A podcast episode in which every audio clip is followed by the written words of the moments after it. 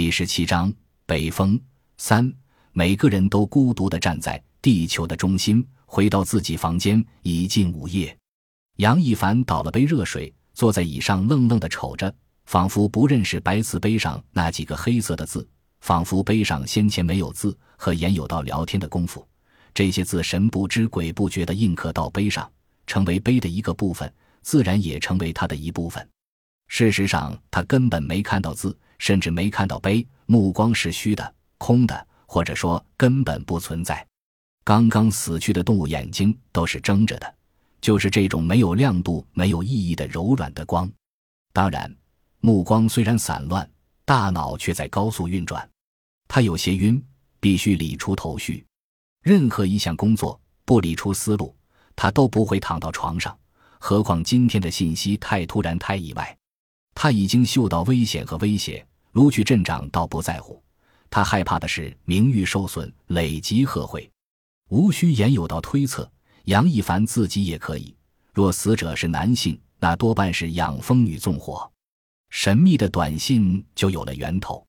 杨一凡的困惑在于，他为什么骚扰他？讹诈、报复。虽然接触不多，但感觉他还算质朴，并不是居心叵测的人。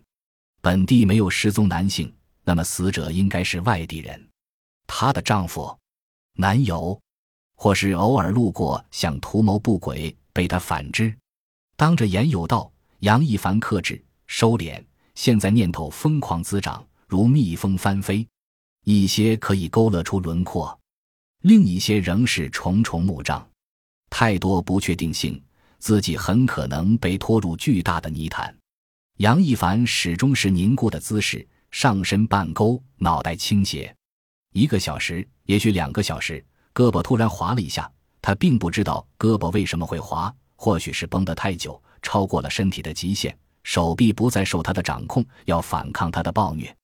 水杯掉到地上，在寂静的夜晚如同惊雷。杨一凡直跳起来，看到残碎的瓷片和流溢的水，才明白发生了什么。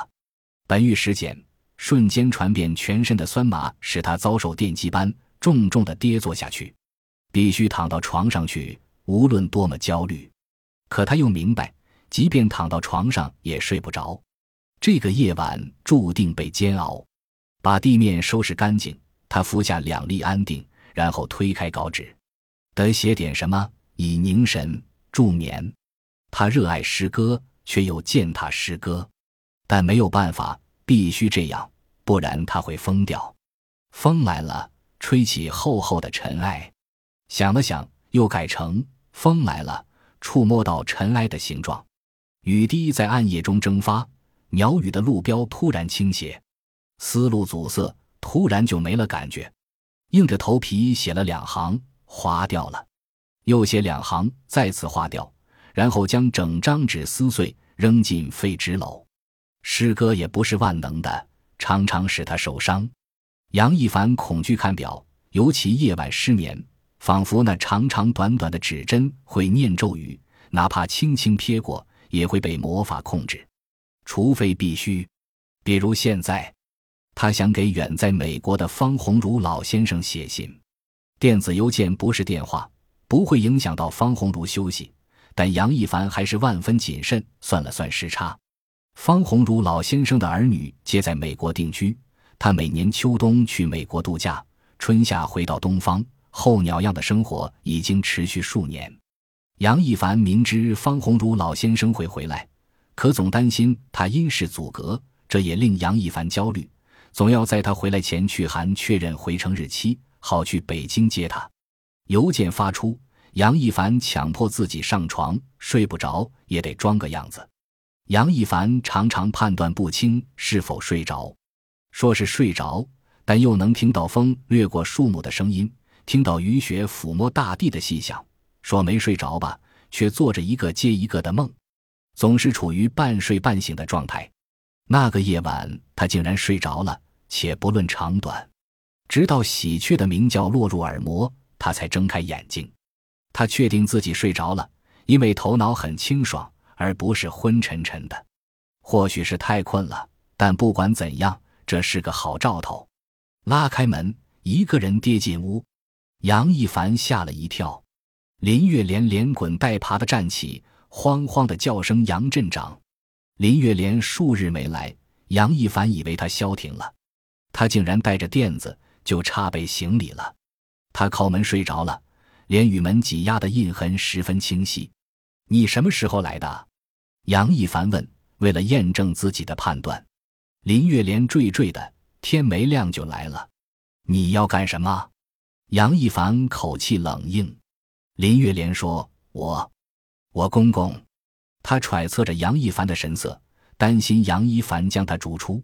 被杨一凡狠吃了一顿，他的怨气消失了。杨一凡暗暗叹口气，说：“坐那儿吧。”林月莲感激涕零：“我站着就行。”杨一凡剃须、刷牙、洗脸。林月莲开始罗列公公的罪状，自然又加了一条：偷看他洗澡。杨一凡见过各种各样的上访，宅基地纠纷，村里账目不清，因自家矛盾上访，林月莲是第一人。杨一凡本可不理，或者像上次那样呵斥一番，他就会落荒而逃。他有点可怜他，他和他一样是孤独的病人，就让他胡扯吧，对他没什么影响。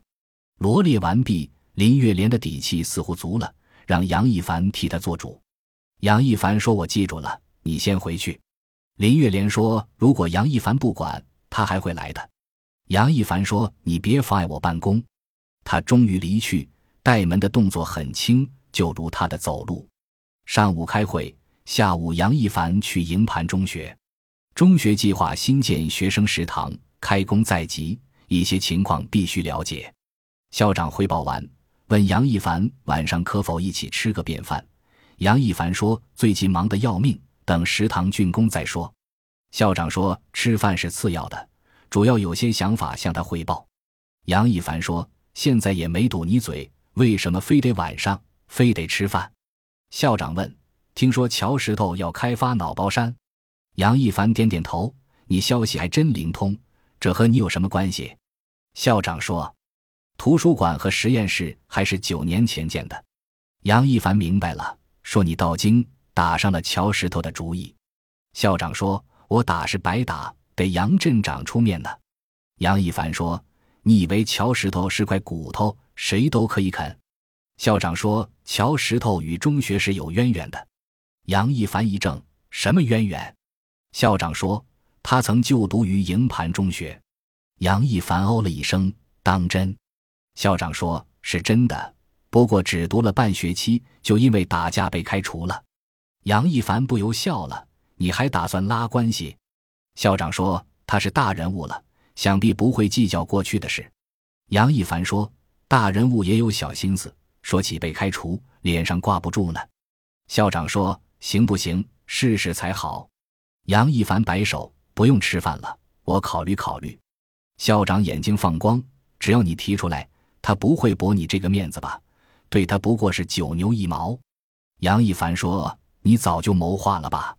校长不安的：“我可不敢算计镇长，是突然想起来的。我人微言轻，你说才有意义。”杨一凡心想：“你以为我是什么人？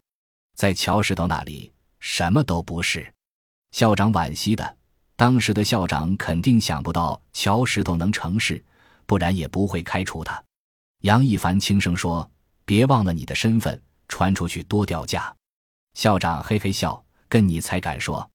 杨一凡说：“那改天吧。”校长说：“如果能约上乔石头，那就更好了。”杨一凡顿了顿，答应试试。校长满脸红光，说到时候喊两个漂亮的女老师。杨一凡瞪他，校长解释就是陪着吃饭。杨一凡不悦：“那你还想干什么？”校长陪着笑。一切听杨镇长的。如果是平时，校长挽留杨一凡会留下来，毕竟某些关系还需维系，私下的交往是必须的。但那天杨一凡揣着心事，想早些回去，等待严有道的消息。那一整天，杨一凡心神不定，无论是开会还是听校长汇报，就像身体的椅子随时有散架的可能。他紧张地方背着，难以专注。耳朵在倾听的同时，努力识辨意外的杂音。但毕竟众目睽睽，而且他要发表意见，一旦进入状态，他便将杂念抛诸脑后，说话得体，分寸掌握的恰到好处。回到房间，独自坐下，焦虑便如大网，将他彻底罩住。严有道若上午去公安局，中午前就该回来了；若下午去，傍晚也该回来了。也许他没去，但可能性不大，除非被重要的事绊住。对严有道来说，有什么能比秀剑案子的可疑更重要呢？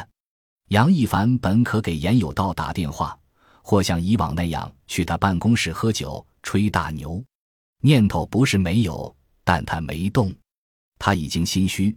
招认了某些能说清的事实，不想再被严有道窥挖。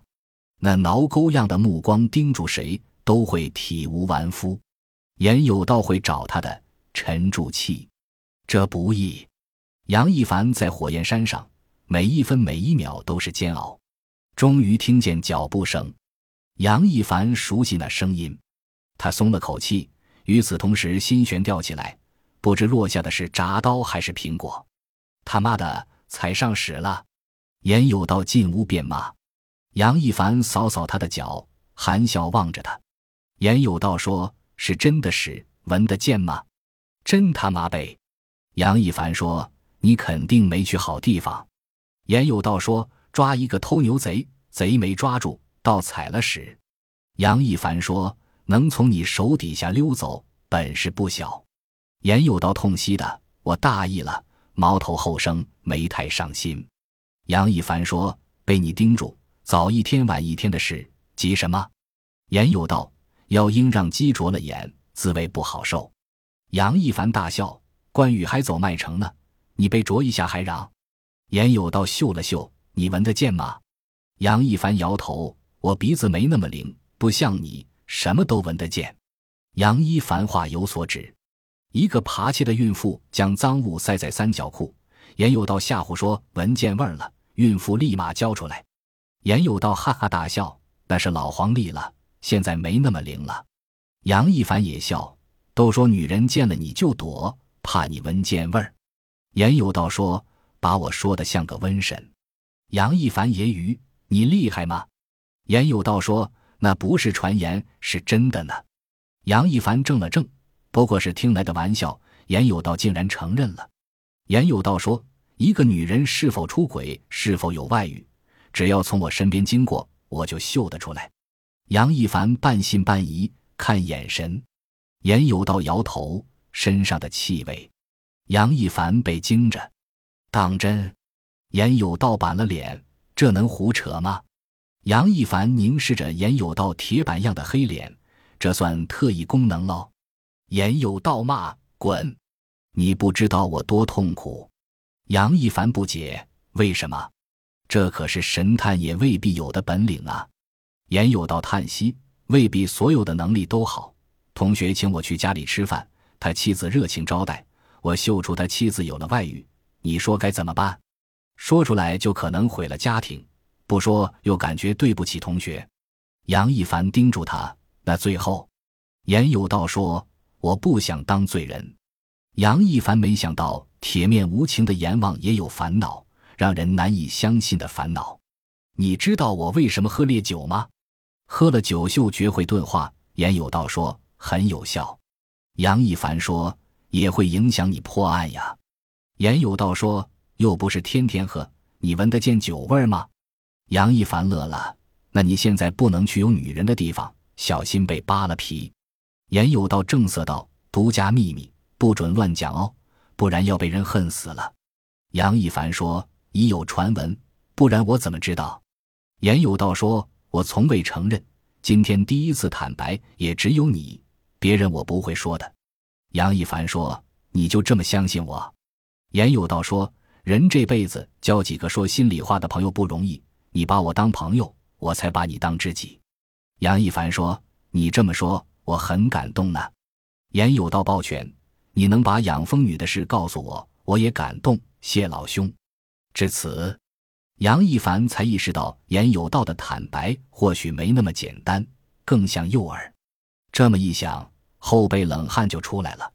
他哎呀一声，说：“只顾说话，忘给你倒水了。严有道摆手，不喝酒，喝不进水。杨一凡问：“要不来点酒？反正还早。”严有道说：“算了，清醒一晚，没准还有事。”杨一凡给他泡了一杯浓艳的茶。我去过公安局了，烧死的确实是女性，应该就是你说的那个养蜂女。我记错了。严有道说。